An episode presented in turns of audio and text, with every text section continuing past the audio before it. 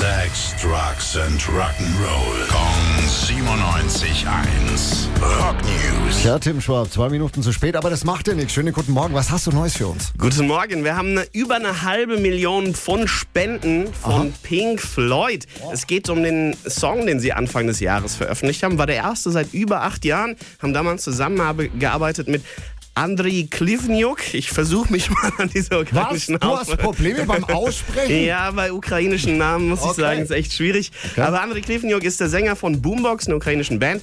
Und ähm, der hat bei Hey Hey Rise Up, dem neuen Pink Floyd-Song, als Sänger ausgeholfen. Haben David Gilmour und Nick Mason aufgenommen, um Spenden zu sammeln für humanitä- humanitäre Hilfe in der Ukraine. Und haben gesammelt über 450.000 Pfund. Das kam durch die Songs und die, die Merch-Verkäufe zusammen. Dann haben David Gilmour und Nick Mason noch ein bisschen aufgestockt, was draufgelegt, um eine runde halbe Million draus zu machen. Mhm. Und die wird jetzt an Hilfsorganisationen in der Ukraine gespendet. Das ist eine tolle Sache ähm, und ich bin begeistert. Ich habe jetzt hier mal diesen Namen schriftlich gesehen. Also wenn du mir in irgendeiner Moderation diesen Namen geschrieben hättest.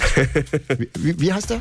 Ich würde vermuten, Andriy Klivniuk. Ich würde das niemals schaffen. Dankeschön, Tim. Rock News. Sex, Drugs and Rock'n'Roll. Jeden Morgen 9 um kurz vor 8 in der Billy Billmeyer Show. Gong 97.1. Frankens Classic Rock Sender.